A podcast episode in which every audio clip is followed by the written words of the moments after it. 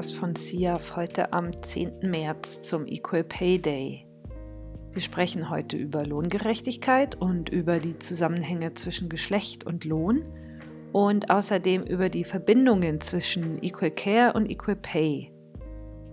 Ich heiße Jessica und ich habe gemeinsam mit meiner SIAF-Kollegin Roswitha mit zwei Frauen gesprochen, die sich bei diesen Themen sehr gut auskennen. Das ist einmal Eva Wobbe, die schon seit 2008 mit dem Thema Equal Pay verbunden ist. Sie ist die Projektleiterin vom Aktionsbündnis. Unsere zweite Gesprächspartnerin ist Lena Schneck. Sie ist Trainerin und Beraterin und außerdem Mitfrau hier bei SIAF. Der Equal Pay Day ist ein internationaler Aktionstag für die gleiche Bezahlung von Männern und Frauen. Dieser Tag markiert symbolisch den Entgeltunterschied zwischen Männern und Frauen und der beträgt laut Statistischem Bundesamt in Deutschland aktuell 19 Prozent. Die Idee ist also, wenn man annimmt, dass Frauen und Männer den gleichen Stundenlohn bekommen, dann steht der Equal Pay Day für den Tag, bis zu dem Frauen umsonst arbeiten, wenn Männer schon seit dem 1. Januar bezahlt werden. Und das ist dieses Jahr eben der 10. März. Man nennt das Ganze Gender Pay Gap oder geschlechtsspezifische Lohnlücke. Eva Wobbe erklärt das ein bisschen ausführlicher. Eigentlich ist es ja ganz einfach. Man sieht und hört immer wieder seit vielen Jahren, dass in äh, ja, ebenfalls vielen Bereichen Frauen äh, weniger äh, Lohn bekommen für die Arbeit als gleichgestellte Arbeit für Männer. Der Equal Pay Day markiert deshalb schon eben seit 2008 symbolisch diesen sogenannten geschlechtsspezifischen Entgeltunterschied. Der liegt übrigens äh, gerade erstmals unter 20, jetzt ist 19, angefangen haben wir bei 23. Ist ein, nur ein kleiner Erfolg, ist sicherlich kein Grund zum Jubeln, denn im europäischen Vergleich liegen wir immer noch auf einem der letzten Plätze. Und das ist natürlich sehr traurig für Deutschland. Das hat natürlich auch damit zu tun, dass da ungleicher Lohn ist, weil nämlich viele Frauen sowieso in Berufen arbeiten, wo es eh nicht toll bezahlt ist. Eben diese äh, frauendominierten Berufen in Erziehung, Pflege und in MINT-Berufen.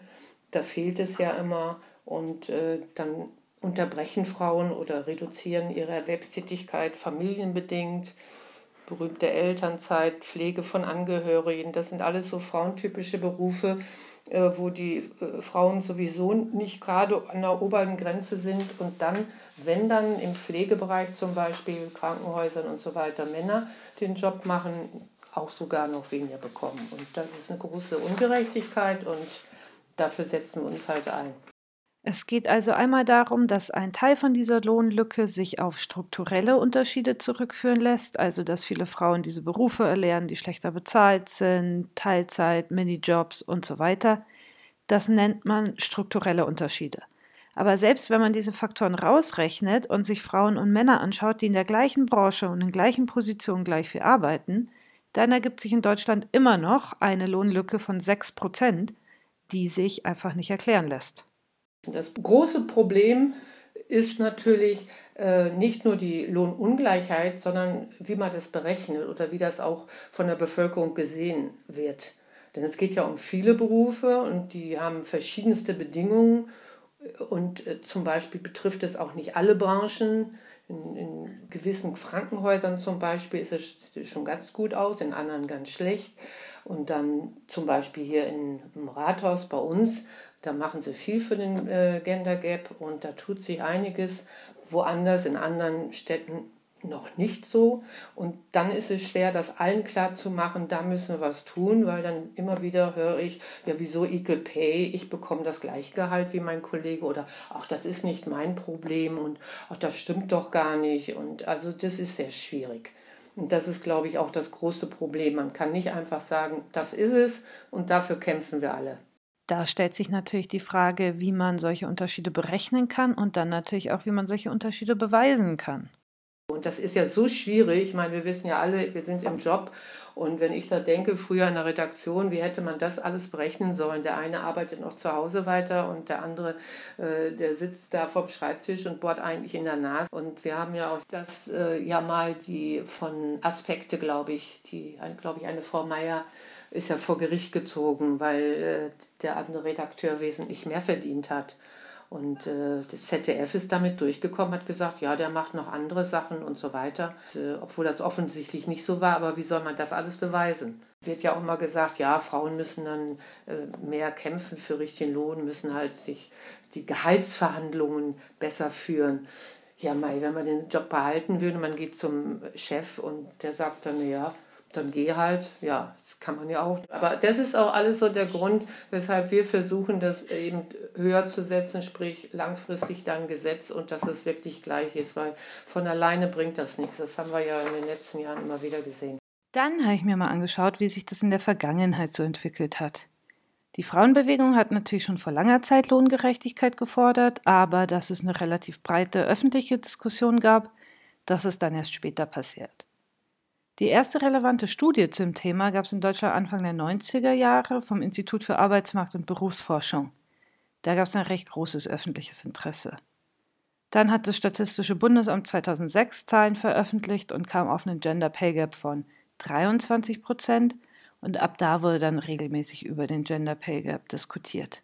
Ich habe mal Eva Wobbel gefragt, wie ihre persönlichen Erfahrungen in der Vergangenheit da waren und ob wir aus diesen Entwicklungen, die sich da ergeben haben, was gelernt haben. Ich bin schon 2008 dazu gekommen, da war ich gerade in den Club eingetreten, Business und Professional Women. Und die haben das ja sozusagen als Initiative hier in Deutschland äh, bekannt gemacht. Damals wurden wir sofort von der von der Leyen unterstützt, die ja Familienministerin damals noch war. Und ähm, das ging auch ziemlich schnell hoch, aber dann, wir hatten uns ja dann den äh, Marienplatz ausgesucht für Aktionen und da war ja gar nichts los. Die waren alle in der Mittagspause oder es waren Touristen. Hier in München ist es so gelaufen, dass der Club das ungefähr vier Jahre alleine durchgezogen hat und dann wurde es immer mehr mit Bündnispartnerinnen. Da ich da mittlerweile dann schon für den Club in der Stadtrat saß für Gleichstellung der Frauen, haben wir dann da beschlossen, dass wir das nicht fallen lassen. Und wir wurden ja auch gleich dann vom Familienministerium unterstützt. Also da gab es dann auch viel Giveaways und das ist ja immer toll, inklusive da Taschentücher und alles Mögliche. Und das fand man erstmal super. Und dann ist das aber auch ganz schnell stagniert, weil man merkte, man kann dann nicht so viel machen, weil man dann das Geld nicht hat oder weil die anderen vor allen Dingen nicht mitgezogen sind man ist oft gestartet, alle fanden das toll. Oh, oh, und dann musste man ein bisschen was machen und Zeit opfern oder dann und dann da sein. Und äh, dann verliert man die meistens. Es hat natürlich einiges bewegt, dass es generell in Deutschland äh, bekannt geworden ist. Es wird auch mal in den Medien erwähnt. Es wird auch mittlerweile, glaube ich, der Equal Pay Day erwähnt. Aber so wie ich dachte, so auch Marienplatz, gut, am nächsten, das nächste Jahr ist dann mit roten Ballons, mit roten Schirmen, roten Taschen der ganze Marienhof voll. War nicht. Dann haben wir uns den Gender-Aspekt mal genauer angeschaut. Equal Pay ist zwar ein Problem, das von Frauen häufig thematisiert wird, aber es ist ja kein reines Frauenproblem, sondern eins, das die ganze Gesellschaft angeht. Ich habe Eva Wobbe gefragt, was sie darüber denkt. Das ist sicherlich nicht nur dieses Geldproblem ist, es geht eigentlich sehr stark verwoben mit der sogenannten Gleichberechtigung der Frauen, was dann auch wieder mit den Männern zu tun hat. Und ich denke, wir leben ja nun fast 50-50 und dass das nicht 50-50 ist, das äh, sieht man an allen Ecken und Enden. Und äh, zu Recht sagen viele immer, ja, das ist nicht mein Problem. Das ist diese alte Geschichte und darunter leidet auch hier diese ganze Kampagne, die sogenannte Solidarität. Mache ich was, wenn ich gar kein Problem damit habe und weil ich das aber richtig finde, bleibe ich dran und helfe den anderen. Ich setze mich heute für deine Sachen ein und morgen für meine, du für meine Sachen, weil ich da ein Problem habe. Und ich denke mal, äh, wenn da ein Problem ist, dass eben in vielen Bereichen unterschiedlich bezahlt wird, dann ist das einfach ungerecht. Und was ungerecht ist, das, da muss man kämpfen. Und es zeigt sich ja durch die Geschichte immer wieder, wenn irgendwas nicht in Ordnung war, dann haben sie gekämpft und es hat sich immer was getan. Wenn man über die Gender Pay Gap und Männer spricht, dann sind vor allem zwei Punkte relevant. Einmal fragt man sich, warum Männer nicht einfach grundsätzlich mit diesem Gedanken der Solidarität gleiche Löhne für alle unterstützen sollten, weil sie ja in einer Welt leben, in der die meisten recht eng mit Frauen zu tun haben. Und äh, ein großes Problem, dass sich das nicht gut weiterentwickelt hat, ist natürlich auch, dass das immer nur so als, als Frauenproblem deklariert wird. Oder die Männer dann denken, äh, ja, man, man will ihnen was wegnehmen. Also das, das würde ihnen dann abgezogen werden, so ungefähr. Und äh, was mich dann auch immer irritiert, dass, dass Männer das so also sehr oft ganz doll ablehnen, frage ich dann auch manchmal, ja, hast ja eine Mutter, hast eine Frau, hast eine Freundin, Tochter. Findest du denn nicht, dass die gerecht bezahlt werden sollen? Da ist eine groß, große Abneigung, dass äh, Frauen mehr kriegen oder dann vielleicht auch besser bewertet werden das wundert mich immer wieder und das höre ich aber immer wieder leider. Also natürlich hauptsächlich von, von Männern, aber ich habe auch natürlich erlebt, dass Frauen, die es irgendwie ganz nach oben geschafft haben, ich habe es mal an der Uni erlebt und so, dass die eigentlich genauso denken nach dem Motto, ich habe es alleine geschafft, ich, ich kriege gutes Gehalt, was soll ich mich für andere einsetzen? Und äh, das ist natürlich diese Solidarität ist das Zauberwort. Der zweite Punkt, der hier relevant ist, ist das Stichwort Fair Pay. Weil es gibt ja nicht nur Unterschiede im Lohn zwischen Frauen und Männern, sondern es gibt ja auch sehr große Unterschiede zwischen verschiedenen Branchen und Berufen. Und die sind ja keineswegs natürlich, sondern eher Ergebnis von einer bestimmten Bewertung, die wir da aufgemacht haben und die sich so festgesetzt hat, ohne dass da so richtig viel Sinn oder Notwendigkeit dahinter steckt. Also die Grundfrage, warum zum Beispiel ein Manager so viel mehr Geld verdient als ein Postbote. Natürlich gibt es da gewisse ökonomische Gründe, auf die wollen wir hier jetzt gar nicht eingehen, aber da steckt auch ganz viel Politik drin und das ist was, was wir beeinflussen können. Eva Wobbe sieht es so. Und es geht ja auch nicht nur um, um Equal Pay, sondern auch um, um, um Fair Pay. Das unterstreichen wir auch immer, weil gerade weil wir ja da so viele Jobs haben, die generell zu schlecht bezahlt werden. Wir haben das ja gerade Corona, da systemrelevante Berufe und so weiter deutlich gesehen oder gehört. Und äh, wenn es auch um Fairpay geht, zieht das ja durch viele Berufsgruppen und eben auch bei den Männern. Die haben auch Billigjobs oder diese Zusteller oder Lkw-Fahrer, unter welchen Bedingungen die teilweise arbeiten. Also wenn das da mal durchdringt und, und das besser Bezahlung äh, dass es eine bessere Bezahlung gibt, inklusive besser verteilt, dann haben die auch was davon. Das müsste einfach eine, eine, also das ist unsere Forderung, dass das einfach eine größere Geschichte wird. Wir wollen ja nicht, dass die Männer jetzt dann wirklich weniger verdienen oder noch schlechter dastehen. Also da sind wir, da ziehen wir da alle am selben Strang, weil wir einfach gerechtere Löhne fordern. Und da werden wir die Männer da bestimmt nicht, äh, werden da bestimmt nicht leer ausgehen zum Beispiel Redaktion, da sind ein paar, die, die wurschteln da unten rum und machen und tun. Und dann gibt es ganz, ganz lange Strecke sozusagen nichts. Und dann die beim ein Herr Jauch oder, oder dann äh, irgendwie bei den Zeitungen die Oberhäuptlinge da, die verdienen sich dumm und dämlich. So, und das wird jetzt durch die äh, Corona-Krise Corona wahrscheinlich noch verstärkt werden. Also wird wieder viel mehr arm-reich sein und das tut der Gesellschaft gar nicht gut. Grundsätzlich kann man also festhalten, dass es beim Thema Equal Pay nicht darum geht, ob jetzt Frauen oder Männer mehr verdienen sollten, sondern es geht darum, gerechte Löhne für alle zu schaffen, egal welchem Geschlecht die Menschen zugeordnet werden. Es geht um die Frage, welche Art von Arbeit wir wie bewerten und in dem Zuge auch bezahlen. Und natürlich geht es um Gleichberechtigung, aber die schließt eben alle mit ein. Warum tun die sich alle immer so schwer mit dieser sogenannten Gleichberechtigung? Ich verstehe es immer nicht. Ich glaube, das hängt damit zusammen, dass das immer verwechselt wird, dass es eben, äh, sage ich jetzt mal ganz böse, ein paar Kampfhennen gibt. Da Feminismus und das wird es auch immer geben, so ein, ein, paar, die da einfach äh, für meine Begriffe das überziehen, weil es geht ja nicht gegen Männer, sondern mit Männern. Und wir wollen da alle zusammen und wir wollen natürlich ein bisschen mehr Rechte haben. Und wenn man in die Geschichte schaut, 20er, 30er Jahre wurde ganz viel gekämpft dann nochmal 60er, 70er und davon profitieren wir alle. Wir könnten nicht einfach einen Beruf wählen heute, wenn die nicht für uns gekämpft hätten und so weiter. Und warum äh, machen wir jetzt, wenn Ungerechtigkeit nicht weiter und vor allen Dingen auch mehr miteinander? Ich finde das immer schrecklich, wenn das so äh, auseinanderdriftet und das so als reines Frauenproblem dargestellt wird. Also das, das sehe ich nicht so. Und wir haben auch schon ein paar Männer, die dann mitziehen, aber äh, tun sich natürlich insgesamt schon äh, schwer, muss ich sagen. Aber wie gesagt, wir profitieren von damaligem Kampf und wir machen es für uns heute beziehungsweise für die nächsten Generationen. Es ist ganz einfach, da ist zu viel ungerecht. Logische Folgerung ist, wir tun was dagegen. So, an dieser Stelle sollte jetzt deutlich geworden sein, dass es sich nicht nur um ein Frauenproblem handelt, sondern um ein gesamtgesellschaftliches. Genau wie bei Equal Care.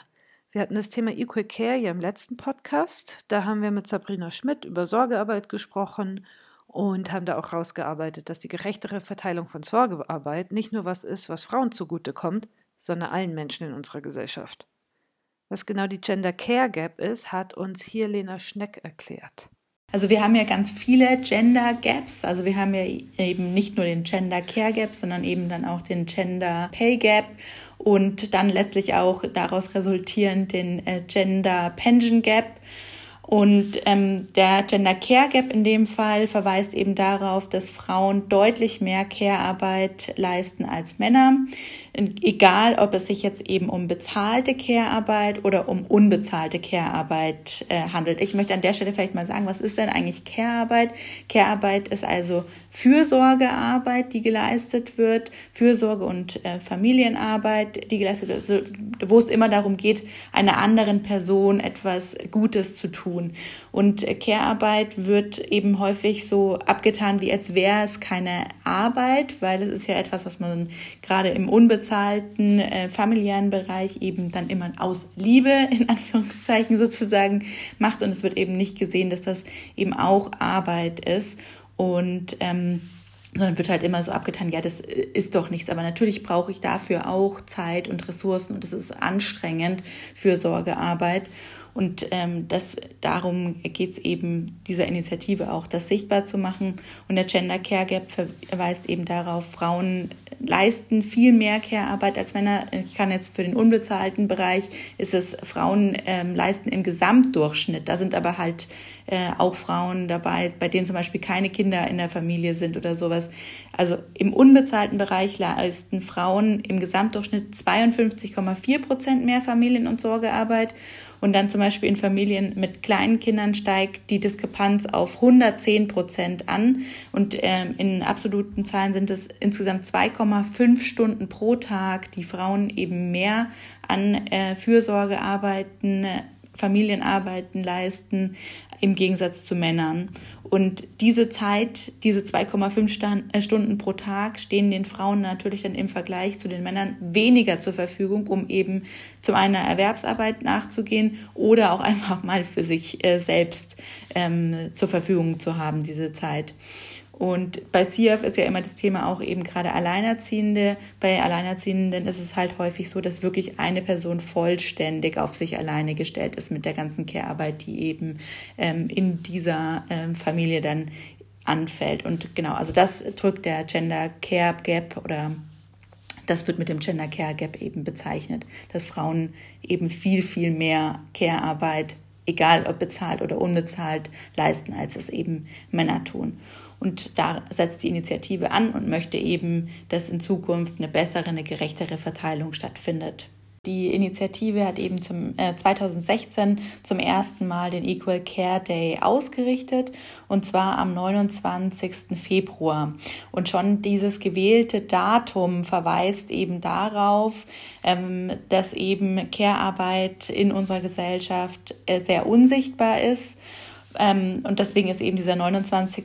Februar ausgewählt worden, weil der ja immer nur im Schaltjahr dann zum Tragen kommt. Und in Jahren, in denen eben ähm, ein Nicht-Schaltjahr äh, vorliegt, findet dann der ähm, Equal Care Day am ähm, 1. März statt. Und initiiert ist das Ganze worden von ähm, Almut Schnering und Sascha Werlan, die eben ganz viel auch zu dem Thema Geschlechterklischees und wie man letztlich damit äh, dagegen vorgehen kann, was man da verändern kann, dazu arbeiten, ähm, haben dieses, diesen Equal Care Day eben initiiert und auch maßgeblich bis jetzt eben getragen. Es geht eben darum, äh, Sichtbarkeit und Wertschätzung von äh, Care-Arbeit äh, zu, zu gewährleisten, ins Leben zu rufen, da einfach äh, auch politische Veränderungen voranzubringen. Dann haben wir Lena Schneck auch gefragt, wie denn jetzt der Gender Care Gap und der Gender Pay Gap zusammenhängen.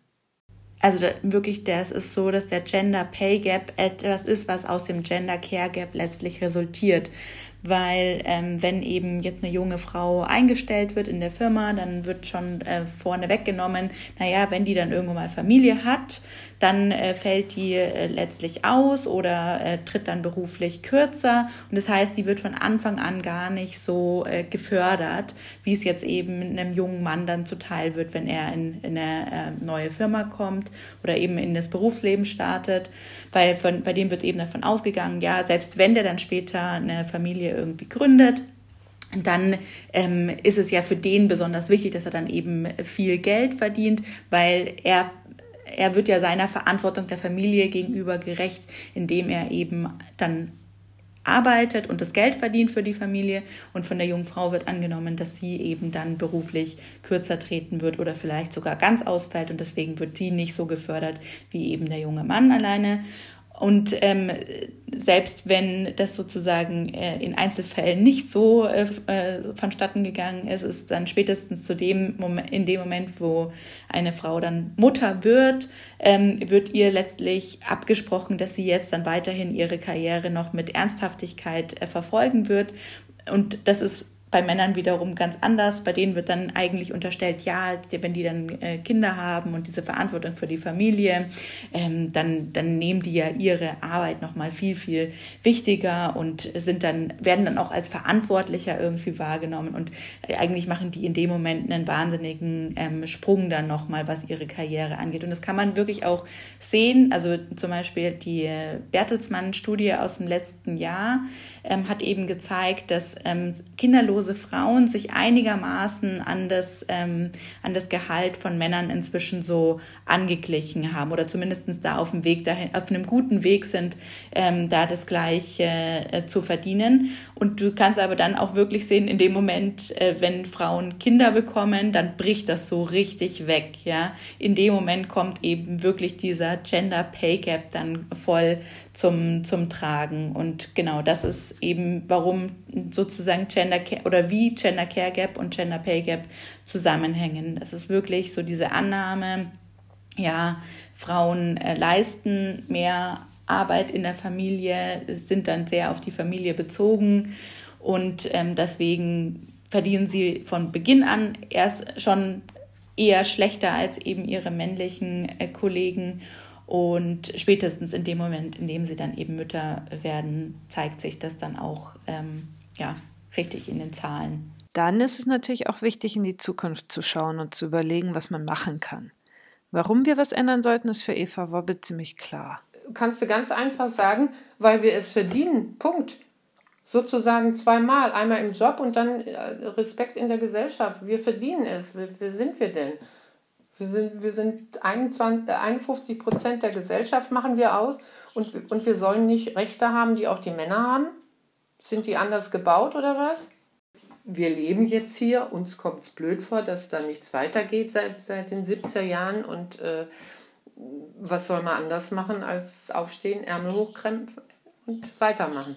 Leider Gottes muss man da ein bisschen was gesetzmäßig tun. Also jetzt bei dem äh, sogenannten äh, Transparenzgesetz Geldtransparenzgesetz äh, ist es ja auch so. Im Grunde genommen hat man da ja kein Gesetz erlassen, sondern es ist ein Gesetz zur Förderung der Transparenz von Entgeltstrukturen. Ja, mein, wie blöd kann man das denn ausdrücken? Ist es jetzt Gesetz oder soll es nur gefördert werden? Das ist also seit 2017 ähm, ist das äh, in Kraft getreten.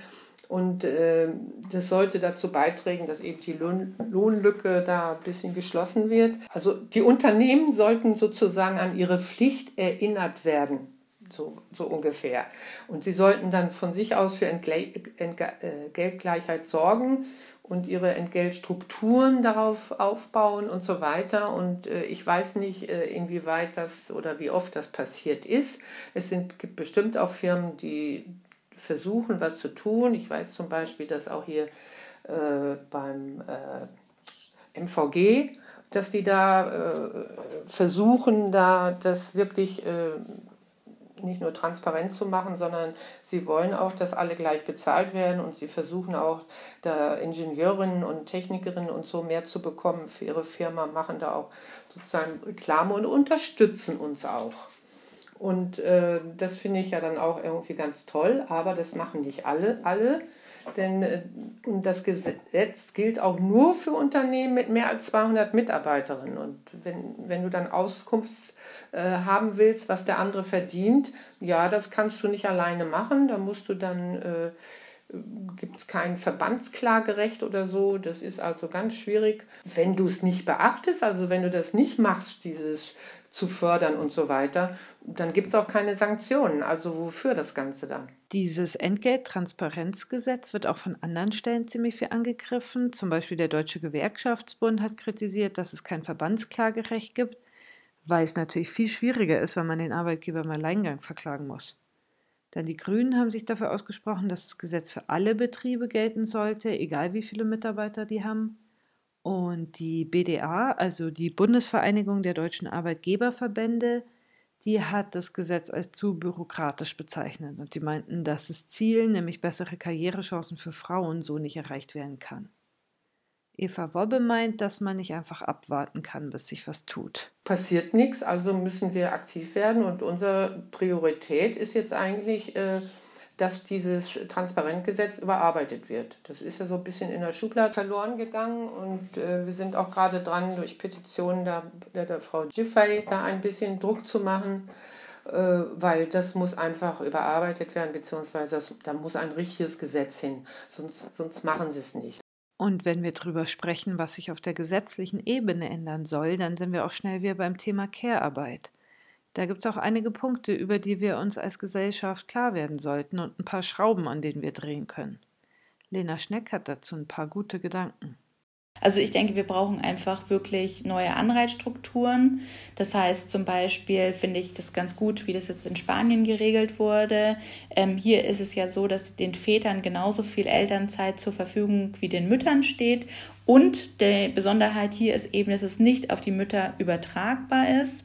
Auf der anderen Seite denke ich dann aber auch zum Beispiel, dass ähm, eben der, ähm, dieser Maximalbetrag, den man eben an Elterngeld bekommen kann mit den ähm, 1800 Euro, dass man da einfach nochmal auch gucken sollte, dass das eben nach oben ähm, korrigiert wird, weil eben wenn zum Beispiel eben ein, ein, ein ähm, ja, der besser verdienende äh, in eben der Partnerschaft, was halt häufig eben Männer sind, dann wegbricht, dann und dann nur noch in Anführungszeichen nur noch 1800 Euro pro Monat eben gezahlt werden, dann kann das halt häufig das verhindern, dass eben Männer äh, diese Aufgaben dann auch oder mehr sich in der Familie eben einbringen, indem sie eben auch mal dann längere Zeit Elternzeit nehmen. Dann denke ich aber auch sowas wie das Thema Ehegattensplitting äh, sollte sich wirklich nochmal angeschaut werden. Das ist einfach nicht mehr zeitgemäß, weil durch das Ehegattensplitting ist es ja so, dass es sich eigentlich tatsächlich für eine Familie äh, auch lohnt, wenn eben eine Person deutlich weniger verdient. Genau, das wäre, da wären auf jeden Fall so ganz gute Ansätze. Dann finde ich aber auch unwahrscheinlich wichtig, dass eben weiter Kinderbetreuungsmöglichkeiten ausgebaut werden und dafür natürlich dann auch ErzieherInnen viel besser bezahlt werden. Und für mich ist aber wirklich der wichtigste Ansatzpunkt auch wirklich eine veränderte Zeitpolitik. Denn äh, für mich ist eine Wochenarbeitszeit von 40 Stunden, was ja jetzt aktuell noch sozusagen die Normalarbeitszeit ähm, ist, das passt überhaupt nicht mehr. Und das passt insbesondere nicht, wenn ähm, beide arbeiten und dann noch Familienarbeit gleichmäßig aufgeteilt werden soll. Das funktioniert einfach nicht. Und deswegen denke ich, der wichtigste Ansatzpunkt wäre wirklich so Zeitpolitik und dass man da sagt, okay, äh, jetzt wird erstmal die Wochenarbeitszeit, die Normalwochenarbeitszeit auf 30 Stunden und perspektivisch dann aber sogar auf 20 Stunden ähm, ja, reduziert. Und dann wird es meines Erachtens wirklich auch möglich, dass beide in Vollzeit arbeiten und beide aber auch sich gleichmäßig die äh, Familienarbeit, die Care-Arbeit aufteilen können. Genau, und das andere ist natürlich auch, also das sind ja jetzt alles Sachen, die sich sozusagen auf den Bereich der unbezahlten Care-Arbeit, also das, was in den Familien geleistet wird, eben ähm, bezieht. Und das andere ist natürlich, dass einfach Care-Berufe, also zum Beispiel im pflegerischen Bereich oder im Erziehungsbereich, das hatte ich ja kurz auch gesagt, dass auch diese Bereich, äh, dass diese Berufe eben wirklich aufgewertet werden und aufgewertet werden heißt eben halt auch besser äh, bezahlt werden dann deutlich besser bezahlt als äh, derzeit. Also das haben wir ja gerade auch letztes Jahr in der Pandemiesituation oder die Pandemie ist ja auch noch nicht vorbei. Also sehen wir auch aktuell ja, das sind eigentlich die äh, Berufe, die wirklich systemrelevant sind. Dieses Wort haben wir ja letztes Jahr äh, alle gelernt. Und warum werden dann solche Berufe, die wirklich systemrelevant sind, also wo, wo es wirklich zusammenbricht, wenn diese Menschen nicht da sind, äh, warum werden die nicht viel, viel besser bezahlt? Ob nochmal Ungleichheiten, ja, es sind natürlich hauptsächlich wieder die Frauen gewesen, die diese systemrelevanten äh, äh, Berufe gemacht haben. Aber ich meine, die, die, die ähm, Straßenkehrer und die, die ganzen Müllleute und so weiter sind natürlich auch unterwegs immer noch und äh, die finden das bestimmt auch nicht witzig und könnten, würden auch gerne mehr Lohn bekommen. Also sowohl fair wie ungleicher, ob das noch ungleicher ist, kann ich wirklich nicht beurteilen. Aber wenn sich da was tut, dann wäre das zumindest mal, das hoffe ich, wäre es zumindest mal ein positiver Nebeneffekt der Corona-Krise, dass gerade in dieser Richtung sowohl für faire als auch für diese gegen die ungleiche Lohn, äh, äh, Lohn, Lohnbeurteilung was passiert. Da ist man dann auch immer fassungslos, da die Lufthansa und TUI und alle kriegen plötzlich da Milliarden gleich vor die Tür gesetzt und, und dann die, die Pflegekräfte und, und Kultur und das alles. Also da, da möchte ich manchmal schreiend durch die Gegend laufen. So, dann kommen wir demnächst zum Ende von diesem Podcast. Das ist heute kein sehr freudvolles Ende. Das Thema ist nicht leicht, aber das sollen nicht die letzten Worte gewesen sein, damit ihr hoffnungsvoll in die Zukunft blicken könnt. Denkt drüber nach, was ihr tun könnt. Schließt euch Initiativen an, der Equal Care Initiative oder der Equal Pay Initiative oder einer anderen. Sprecht über die Themen, seid laut, fordert eure Rechte ein und haltet Ausschau nach der Tram. Den ganzen März lassen wir wieder unsere Tram äh, durch München fahren mit Aufschrift da, Lohngerechtigkeit für Frauen, nächster halt Equal Pay und äh, Hashtag Equal Pay. Und äh, parallel dazu machen wir halt eine Social Media Kampagne, also eine Post-Aktion. Man muss nur auf die, dann demnächst auf die München-Seite gehen, da haben wir sozusagen eine eigene, also münchen.de und dann equal-pay-day. Und da werden dann auch so Vorlagen eingestellt, äh, wo dann immer unser Tram, unser Logo drauf ist und mit Slogans. Ich mache mich stark für Equal Pay, weil ich setze einen Post ab, teile es und äh, habe sogar vom Sofa aus was getan. Und wenn viele das machen, dann haben wir eine große Aktion zusammen.